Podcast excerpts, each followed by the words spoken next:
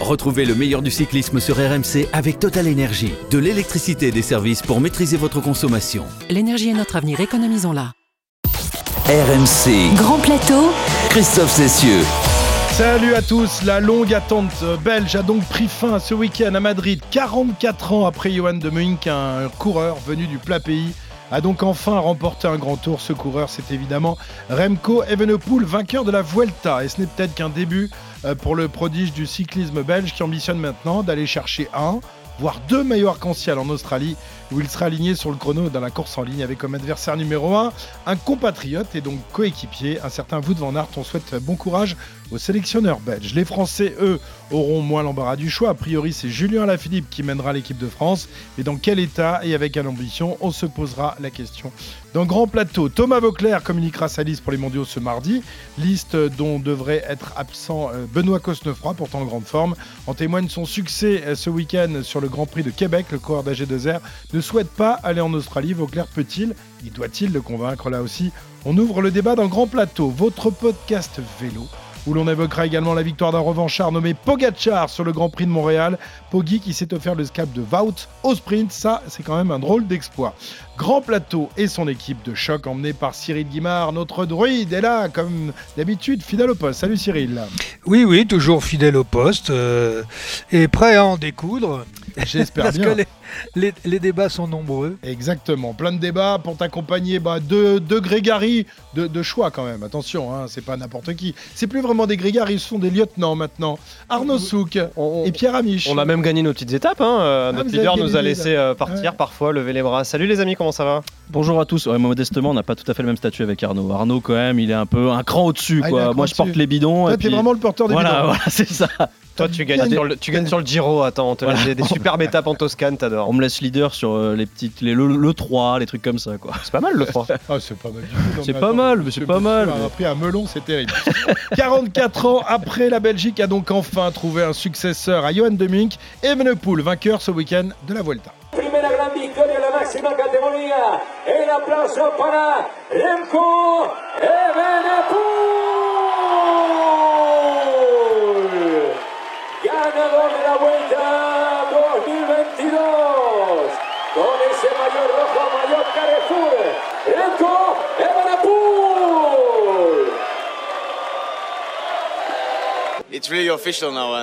C'est officiel maintenant, mais déjà hier j'avais beaucoup d'émotions, mais il fallait tout de même finir la course en sécurité. Tout a été parfait et maintenant on peut vraiment en profiter. C'est historique pour mon équipe, mon pays et pour moi-même. On peut être très fier de ce qu'on a fait ces trois dernières semaines. Voilà, il l'a fait. Remco, on en parlait déjà la, la semaine dernière. On se demandait s'il allait pouvoir tenir cette troisième semaine. On s'attendait aussi à une bagarre de tous les instants entre Remco et, et Roglic. Malheureusement pour euh, le Slovène, il a été une nouvelle fois victime de la, de la, de la, bah, je sais pas, de la sorcière aux dents vertes peut-être. Bon, c'est pas ce qu'il a dit. Lui, il a dit qu'il avait juste été victime d'un oui. comportement ignoble. il l'a dénoncé dans un communiqué de la Jumbo et soutenu par son directeur sportif en expliquant que finalement un de ses adversaires lui avait touché le Fred guidon. C'est ça, ça, hein. Fred Wright sur le sprint avait touché son guidon, que c'était un inconscient, que sprinter comme ça c'était n'importe quoi et que il avait mis deux jours à digérer. Bon, euh, je ne sais pas ce que Cyril ou Arnaud en pense. Euh, sur le sprint, ça paraît pas aussi évident que ce qu'il dénonce. Et d'ailleurs, euh, Dan Maclay, le sprinter qui, a, qui, été pas, qui est passé par Arkea Samsic, a dit que c'était un ramassis de conneries. Et exactement bullshit, il a dit que c'était pas vrai. Ah ouais. Voilà, donc bonne ambiance au sein du peloton suite au déclat de, de Primoz Roglic. Voilà, en tous les cas, Primoz Roglic, une nouvelle fois à terre, hein, ça, ça, devient une habitude, une mauvaise habitude pour lui. On pensait qu'il qu allait passer entre les gouttes, mais ça n'a pas été le cas. D'habitude, sur la Vuelta, Cyril, il était plutôt épargné, ça n'a pas été le cas cette année. Hein. Oui, euh, c'est vrai. Alors, on peut revenir sur la chute. Euh, moi, euh, personnellement, je. Je vois plutôt une faute de Roglic qui s'écarte complètement sur l'extérieur et qui vient se rabattre pour reprendre l'aspiration euh, du groupe de tête. Euh, euh, je ne sais pas si euh, il a touché la roue ou pas touché la roue. Euh, je pense surtout qu'il s'est fait une grosse frayeur et que quelque part il fallait qu'il trouve quelqu'un pour l'expliquer. Mais euh, bon, c'est pas la première fois que Roglic tombe sans qu'on ait véritablement mmh. d'explication. Euh, bon, c'est un coureur qui est venu tard dans le cyclisme. Il lui manque quelquefois les petits les petits millièmes ou les petits, euh, ouais. les, les, les, les, petits centièmes euh, pour pas les toucher, pour être bien abrité, etc. Euh, Euh, mais honnêtement, euh, d'ailleurs, euh, bon, tout le, vous savez qu'aujourd'hui, les commissaires ont, ont, la possibilité de visionner toutes les images et que s'il n'y a pas eu de, n'oublions pas qu'il est quand même, il était quand même deuxième de classement général et que s'il n'y a pas eu de sanctions de, prise, eh bien, c'est tout simplement que les commissaires n'ont pas, n'ont pas, jugé qu'il y avait faute. Hein. De, de, comportement irrégulier de la part de Wright. Il, il tombe beaucoup, mais ça prouve quand même sa, résilience à ce garçon. Tu parlais de sa carrière de cycliste courte. tu, on peut aussi parler de sa carrière de sauteur à ski. Il avait subi une chute absolument terrible à l'époque où il était sauteur à ski à ah, lui, il a goûté le bitume, il a goûté la euh, neige, la glace, il a tout goûté. Une chute hein. qui aurait pu être dramatique. Le gars, il s'est quand même dit bah vas-y, je vais revenir. Il a gagné en équipe plusieurs compétitions de, saut à ski, puis il vient faire du vélo, il se casse la binette, il perd le Tour de France de manière complètement incroyable. Alors c'était pas sur chute, etc. Mais il a quand même une résilience, ce garçon, qui est assez incroyable et ça m'étonnerait pas que euh, voilà qu'on continue à le voir gagner de grandes choses. Exactement. Alors il y en a un autre qui a commencé le vélo un peu tard. Lui aussi, on disait qu'il était un peu maladroit. Euh, c'est évidemment Remco Evenepoel qui, cette fois-ci, eh a remporté cette course. Euh, c'est vrai qu'il a eu un, tout petit trou d'air en deuxième semaine lorsque Roglic euh, lui a mis la, pression. Lors de la troisième, il a été impérial, Cyril, allant même chercher un, succès de prestige lors d'une arrivée au sommet. Est-ce que tu as été bluffé par Remco Evenepoel tout au long de ces trois semaines de course? Euh, non, d'ailleurs, je pense que tu connais la réponse, puisque je mhm. me suis exprimé assez souvent sur le cas euh, Evenepoel. Non, il est au niveau où je pensais qu'il deviendrait un jour, et je pense. Oui, mais est-ce que tu pensais que ça arriverait cette année sur la Vuelta? On rappelle que euh, sa blessure, sa chute dans le Tour de Lombardie n'est pas n'est pas si lointaine, qu'il a eu du mal quand même à, à, se remettre de cet accident, de ses fractures. Est-ce que tu pensais qu'il serait déjà au rendez-vous dans cette Vuelta? Ah, je, pensais qu'il y serait, euh, d'une part parce que suffit de regarder la progression de, ses résultats euh, pour savoir que sur le, euh, sur le, sur le Tour d'Espagne, il avait en gros deux, trois adversaires, mais dont on sait que ce ne sont pas des Pogachar ou des Vingegaard. Donc moi je pense qu'il serait peut-être arrivé plus tôt il, aurait pu euh, remporter un tour plus tôt si, euh, rappelez-vous, euh, en août de 2020, il n'avait pas plongé dans un ravin. N'oubliez pas une chose, il est resté neuf mois sans compétition, six mois en, ne faisant aucun entraînement, sauf de la rééducation. et avec neuf mois d'arrêt, il revient et il va même regagner des courses en, en 2021. La seule erreur euh, mais je pense que le fait vert s'en est rappelé, ça a été de le mettre sur le Giro beaucoup trop tôt, où là il n'était pas encore, il n'était pas encore totalement rétabli euh, physiologiquement et biologiquement, euh, ce qui à mon avis a amené d'ailleurs la mmh. position de, de Lefebvre à ne pas mettre Julien Alaphilippe sur le, sur le Tour de France. Le Fever fait pas deux fois, deux fois la même erreur, mais sans, sans cette chute, Evenepoel, je suis persuadé aujourd'hui qu'il aurait déjà gagné deux ou trois tours. Bah, écoutez, si vous prenez le, le, Giro l'an dernier, euh, où il prend le départ, si vous regardez l'adversité, si vous regardez la puissance de ce, de ce coureur, euh, ses capacités, ses mmh. qualités euh, contre la monte. Oui, mais tu as dit quelque chose d'important, Cyril. Tu as parlé d'adversité. C'est vrai que l'adversité sur le, sur le Giro en 2021 était quand même pas folle, et pourtant, bon, ben, voilà, il n'a pas été en mesure de, de gagner. je, je pense que dire qu'il aurait déjà gagné deux ou trois grands tours, ça me semble quand même. Ah, J'ai pas dit deux ou trois, au hmm. moins un grand tour. Hmm. Bon, ben voilà, il, vient, il, vient, de le gagner sur le Tour d'Espagne. Et là, par contre, on peut pas lui enlever celui-là parce que c'est vrai qu'il y avait quand même une concurrence tout à fait intéressante, même si voilà, on aurait aimé peut-être voir des Richard Carapaz, par exemple, euh, jouer le, le, classement. on aurait surtout aimé voir euh, Roglic et voir euh, Roglic effectivement la victoire jusqu'à la fin. On aurait bien aimé voir cette dernière semaine avec Roglic dans, dans toute. Bon, ça c'est quand même pas la faute de Remco. Ah non non non, tombé, ça fait aussi partie de la course. Son patron Patrick Lefeuvert se dit bluffé même moi, il me surprend par rapport à la vitesse à laquelle il grandit. Euh, c'est le signe des grands champions. Je suis très content encore lui. Il y a beaucoup de, gens, surtout en Flandre, qui se plaignent toujours et sont négatifs à son égard. Euh, maintenant, j'espère que c'est le début de quelque chose de, formidable. Vous y croyez? Vous pensez qu'il sera sur le tour l'année prochaine à jouer la victoire avec Vingegaard et, Pogacar ou Alors, encore je sais pas, mais ce qui est sûr, c'est que du côté de l'équipe Quickstep Alpha Vinyl, on est très fiers. Il y a un communiqué de presse qui a été euh, envoyé hier à toute la presse qui commençait modestement par Rome ne s'est pas construite en un jour. voilà, et Quickstep Alpha Vinyl, c'est un petit peu pareil. D'abord, on a été très fort sur, euh, sur les classiques. C'est vrai que voilà, on, on, on va pas plus, on va, on va plus présenter euh, les compétences euh, de cette équipe, de l'équipe de Patrick Lefebvre sur les classiques. Ils ont tout gagné, tout ce qui était possible, tout ce qui était imaginable. Mais c'est vrai qu'ils n'avaient jamais gagné de grand tour. Et là, voilà, c'est une grande première. On espère qu'elle en appellera d'autres, évidemment.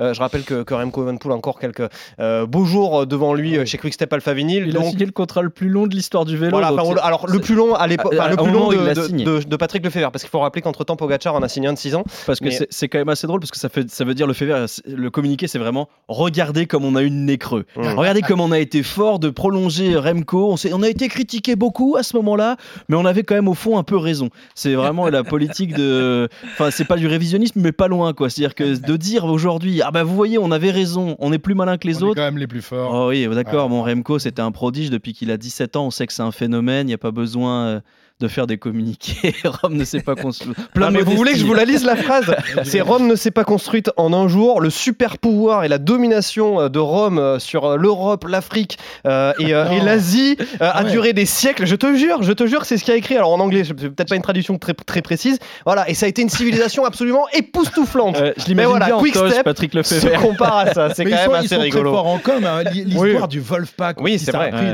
une ça a pris. Oui, mais là, là- Un là, je pense que la, dingue. la- la- la- la tête a grossi brutalement. Il a dû avoir un excès de, ré- de rétention de bière, je pense. Même vous imaginez quand même les services communication quand on leur a dit faites le truc sur Rob, il leur a dicté en toche debout dans son salon, ça devait être magnifique. Alors Remco qui ne Non, va mais- pas. Ouais, vas-y Cyril. oui, non, mais euh, euh, je, je suis tout à fait d'accord avec euh, Pierre. Euh, ce gamin, on le connaît depuis l'âge de 17 ans.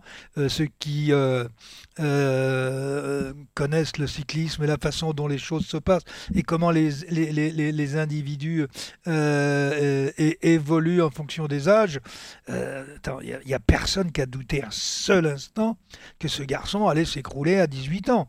Mm. Euh, attendez, mais il faut, il faut. Je me suis amusé à re-regarder son, son palmarès, euh, mais c'est fabuleux, quoi. Ah mais c'est incroyable, hein. il a 36 victoires en professionnel, il faut savoir que Tadej Pogacar et Primoz Roglic sont les deux seuls coureurs actuels du plateau à en avoir plus que lui, ça fait quand même quelques années de plus qu'il court.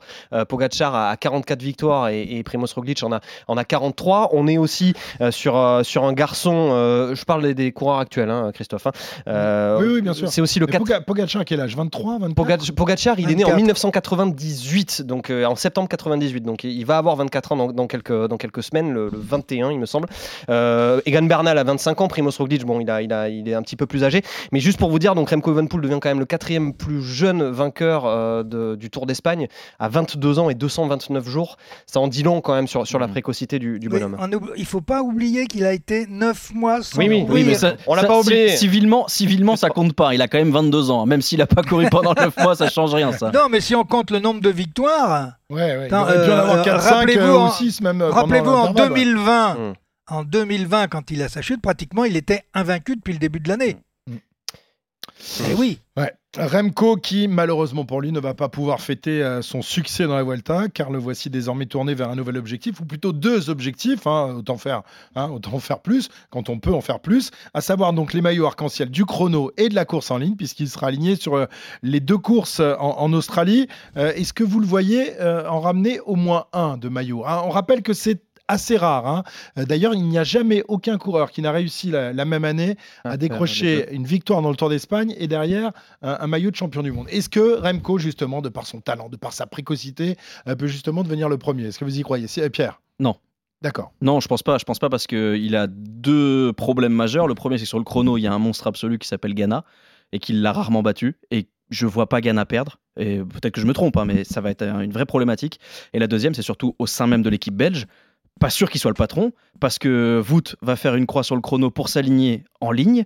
Et je pense que le parcours, le profil et même l'équipe belge semblent plus taillés pour lui que pour Remco. Alors tu parles sur la course en ligne? Oui. Alors sur la course en ligne, il risque de se passer ce qui s'est passé euh, un petit peu l'année dernière et ce qui s'était passé aussi aux Jeux Olympiques, qui avait d'ailleurs fait que la Belgique du vélo s'était un petit peu agacée euh, contre Remco euh, Evenepoel, à savoir que voilà, il a, il aurait pas fait le, le taf euh, nécessaire à, à la potentielle médaille d'or de, de Wout van Aert aux Jeux Olympiques sur l'épreuve en ligne l'an passé. On rappelle qu'il a terminé deuxième. Wout van Aert qu'il a pris la, la médaille d'argent. Il y avait eu aussi quelques bisbis parce que pour le coup, Van Aert était vraiment favori favori à, à Louvain des championnats du monde remportés l'an passé par, euh, par Julien Alaphilippe. Et là aussi, Remco Evenepoel avait été légèrement pris en ligne en plus hein, Voilà, en Australie. voilà. hein, donc il a Absolument. vraiment choisi. Mais euh, il est tout à fait probable euh, que la sélection belge s'articule quand même autour de ces deux têtes, euh, voilà, de ces deux, deux, Ouais.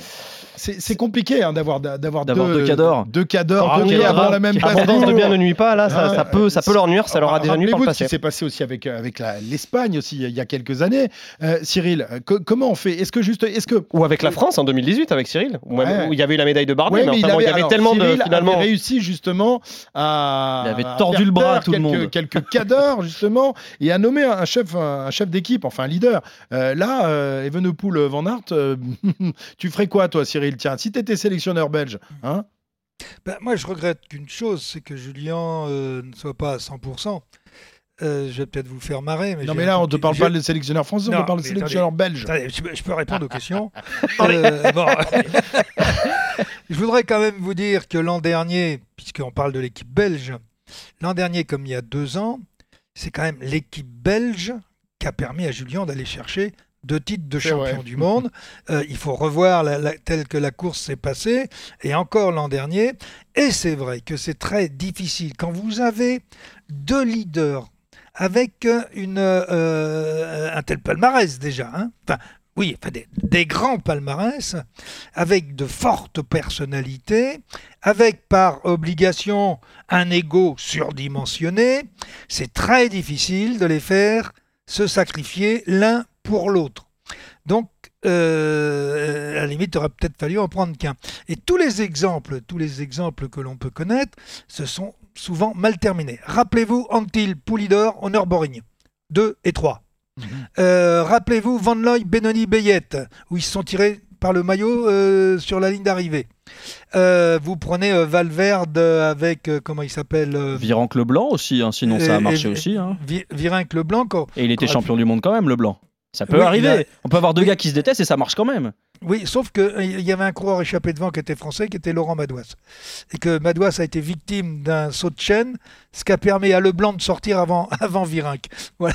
Ouais, mais le leader c'était Virenque et au final il s'est fait. Enfin, lui il a le sentiment de s'être fait avoir. Il a, dé- il, a, il a voué une haine sans limite à Leblanc. Il l'a fait virer de Polti quand il est revenu. Enfin, ça allait très loin. Et pourtant, Leblanc est champion du monde. Ça peut arriver quand même. Oui, euh, ça peut arriver, mais c'est arrivé. euh, c'est arrivé, arrivé moins parce- de fois que les C'est fois où arrivé parce que, Laurent, parce que Laurent Madouas, euh, à quelques kilomètres de l'arrivée, c'est enfin, au pied de la bosse d'ailleurs, Mm. dernière bosse. Et là, le premier qui l'a vu sur le bord de la route, c'est Leblanc. Il n'a pas demandé la permission, il est sorti, il est allé chercher, il est allé chercher la gagne. Euh, Virenque doit faire. On rappelle qu'on trois, fait 1 et d'ailleurs. 3 cette année. Ouais, Capucci trois. qui est l'argent. Oui, Capucci. Mhm. oui.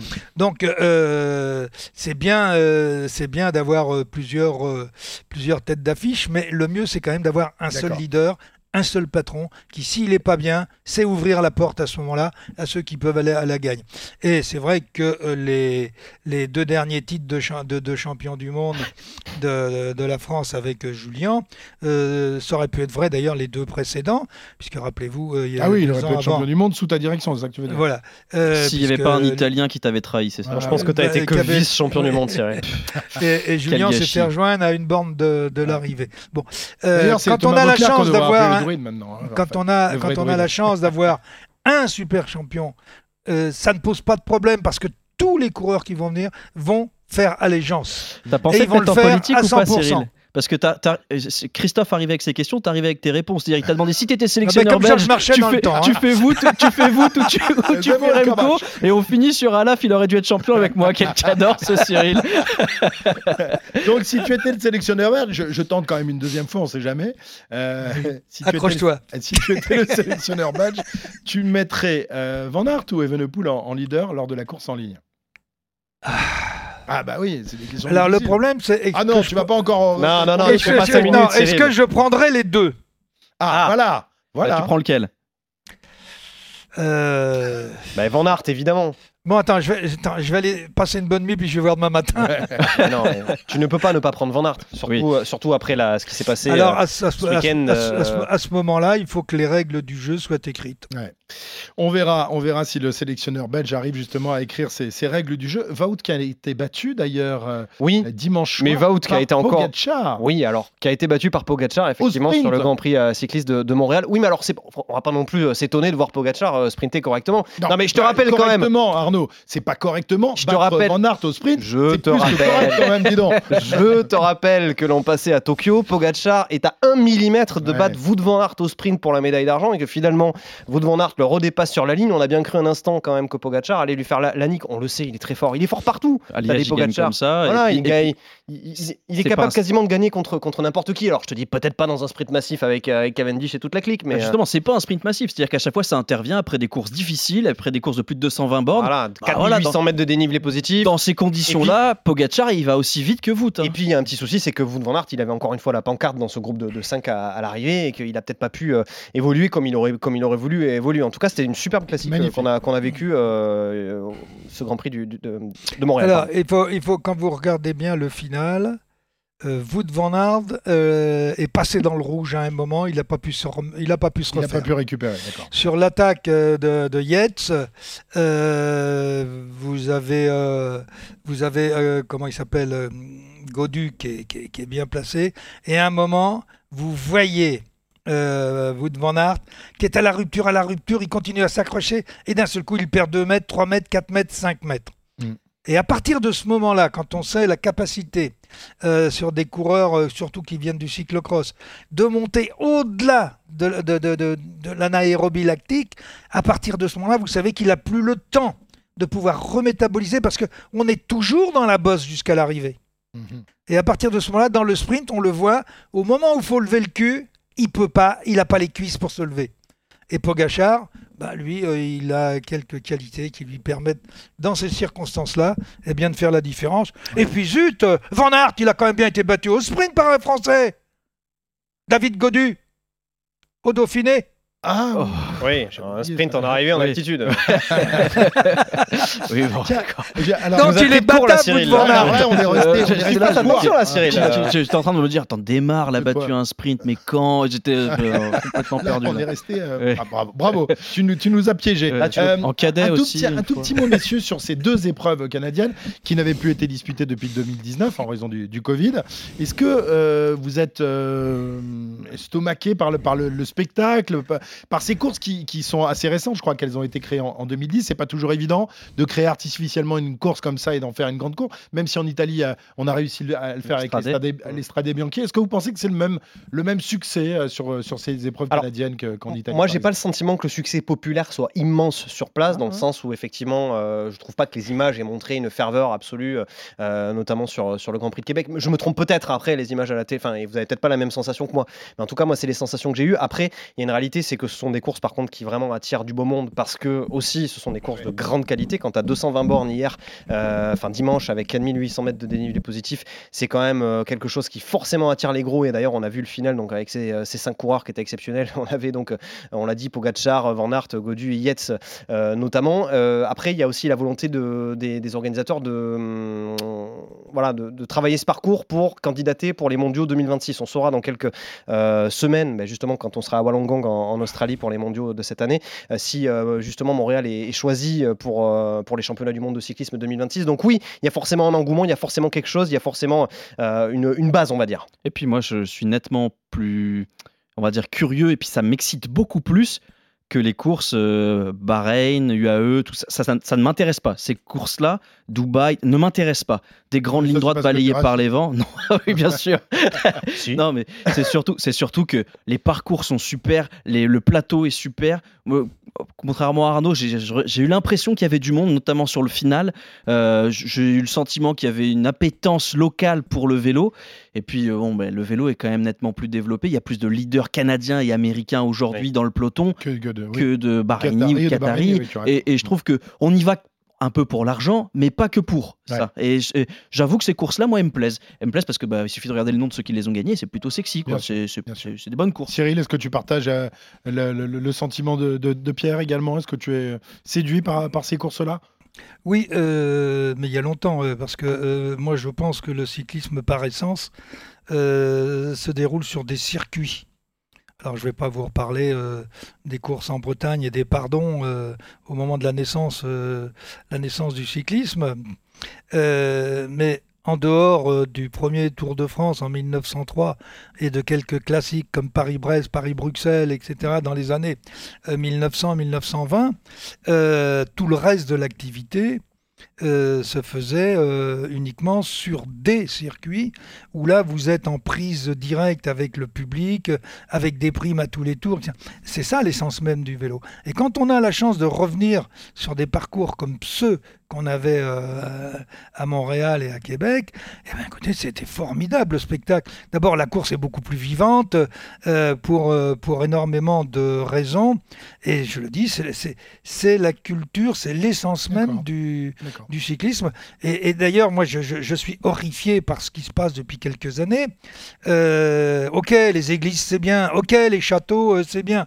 Mais qu'on impose aux organisateurs, même dans les championnats du monde aujourd'hui, de, faire, une partie de faire une partie en ligne euh, dans les championnats du monde, dans les championnats, même dans les championnats de France, un circuit, euh, un, championnat, c'est sûr, un circuit, c'est pas une course en ligne.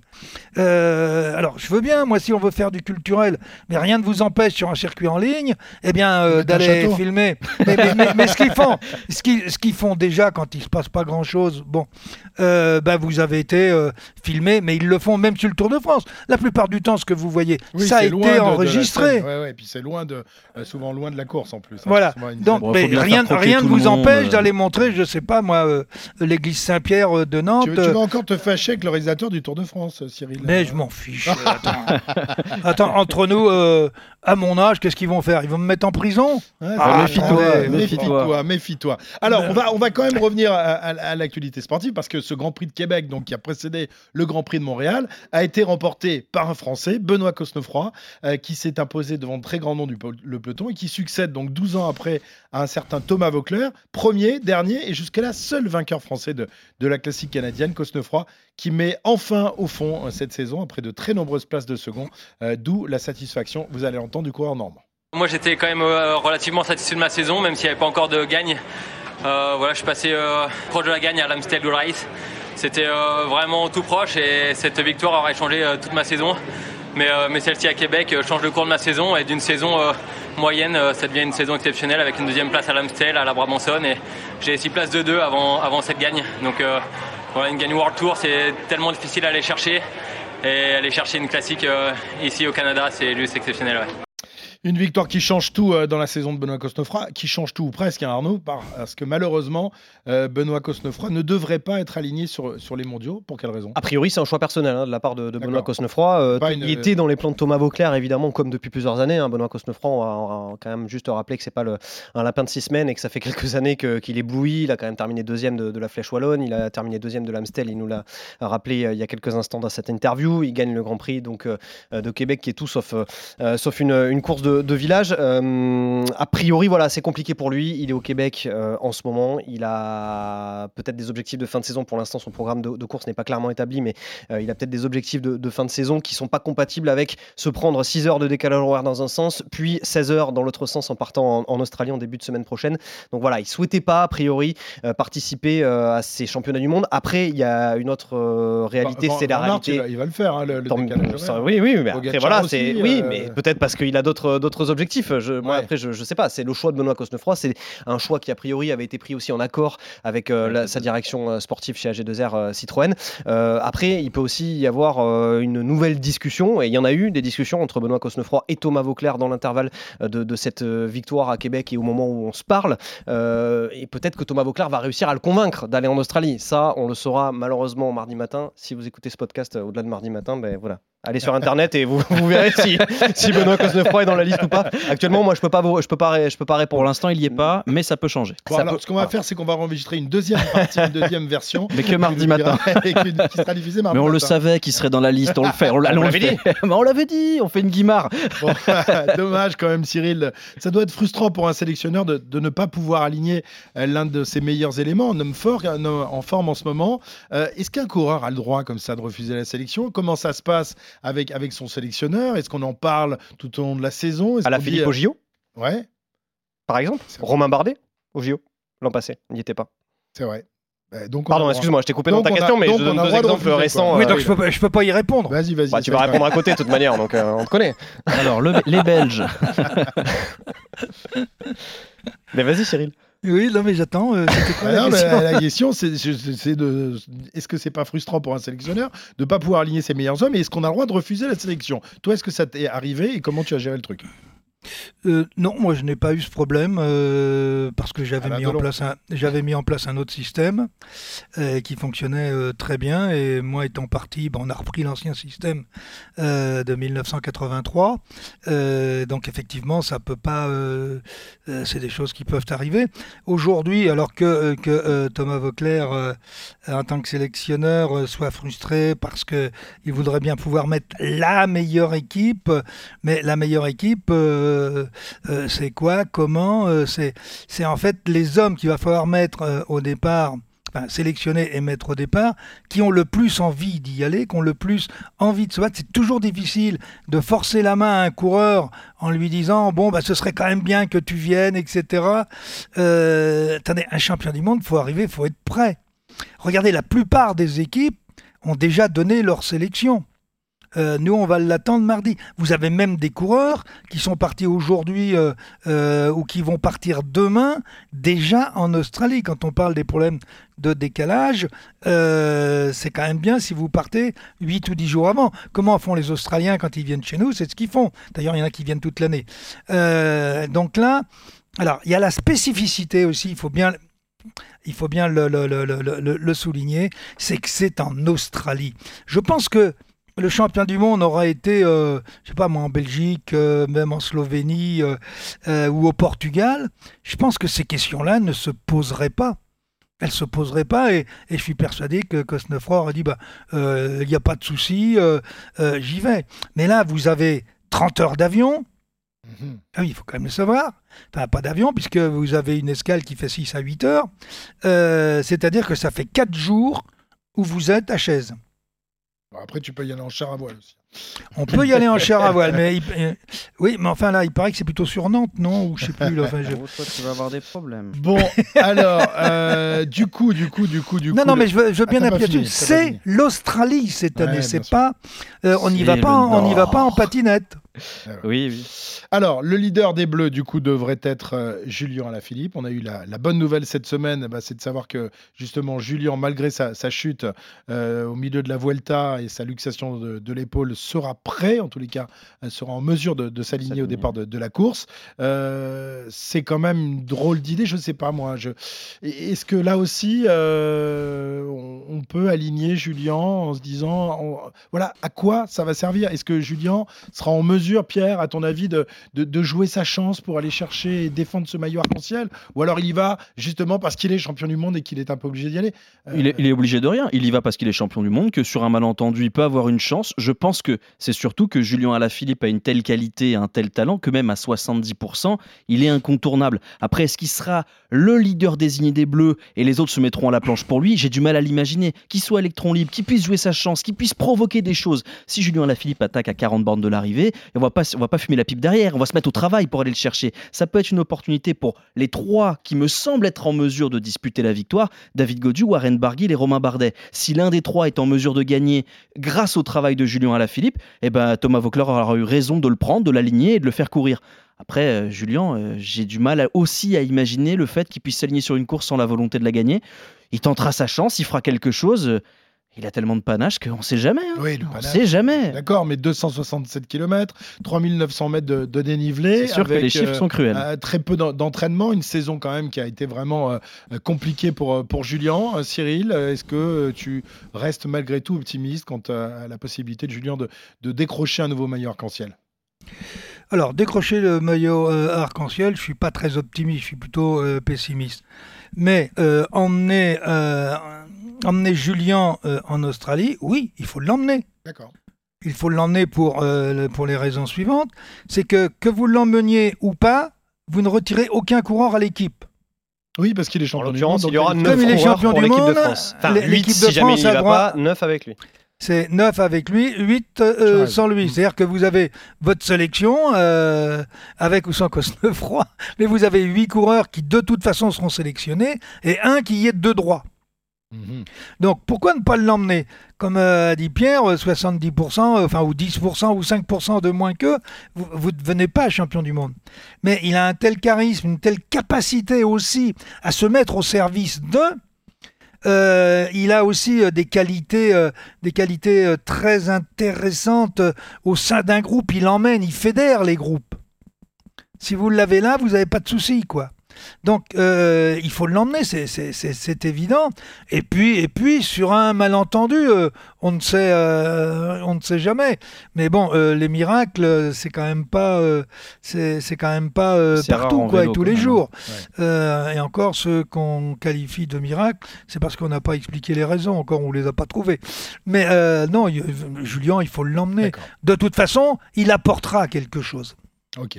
Euh, Arnaud, euh, je sais qu'on n'est que lundi, euh, la sélection sera mardi, mais tu vas regarder dans ta boule de cristal quels sont les, coureurs qui devraient être alignés. Est-ce qu'un Pinot, par exemple, qui termine meilleur français de, de la dernière Vuelta, sera appelé par euh, je vais être très honnête avec euh, vous. Je n'ai pas euh, l'information, c'est un secret, voilà, qui est bien gardé. La liste de Thomas Vauclair qui est gardée jusqu'au plus haut de la fédération française de, cyclisme. voilà, l'information, c'est qu'effectivement Julien Alaphilippe, a priori, jusqu'à preuve du contraire, fait partie de cette liste. Je l'imagine mal, effectivement, ne pas partir avec des coureurs comme David Godu, compte tenu du profil, comme Romain Bardet, comme Warren Barguil. J'imagine mal également ne pas amener un, garçon comme Christophe Laporte, qui a montré cette saison qu'il était absolument phénoménal et, et on l'a encore vu justement au Canada sur euh, les récentes euh, courses. Voilà, ça nous donne déjà une petite, euh, une petite ébauche de, ce que serait cette, cette sélection. Et puis après, voilà, des garçons qui vont se sacrifier sans faire de bruit. il peut y avoir. Il peut y avoir qui peut être récompensé suite au mondial précédent. Est-ce qu'un Valentin Madouas pourrait pas avoir sa place également y, a, quand même, il y a quand même des Français qui sont durs au mal, qui sont capables de travailler. Moi, je pense que quoi quels que soient les choix de, Thomas Vauclair, on aura une équipe largement compétitive. Très bien, mais nous verrons ça. Donc la réponse sera mardi. On aura l'occasion d'en reparler lundi prochain euh, dans, dans Grand Plateau, puisqu'on sera à quelques, quelques jours donc, de ces championnats du monde avec l'épreuve euh, de contre-la-montre suivie de la course en ligne. Merci euh, mes, mes, champions préférés, mes amis, mes copains, mes, mes compagnons, mes collègues. Et on se retrouve donc lundi prochain. Au revoir, monsieur le druide. Au revoir, monsieur le sélectionneur belge. Salut, Druidas. Allez, Vive la Belgique. la semaine la Belgique libre. Voilà, là, je, là, je vais me faire lyncher. mais Merckx va redevenir mon ami. Oh alors. là là, oui. le Ah, mais vous étiez pas amis ah, Non, non, non, non, ah. pas du tout amis, mais alors pas du tout. Allez, la bise et à lundi prochain. Ciao, ciao. RMC, Grand Plateau. Retrouvez le meilleur du cyclisme sur RMC avec Total Énergie. De l'électricité et des services pour maîtriser votre consommation. L'énergie est notre avenir, économisons-la.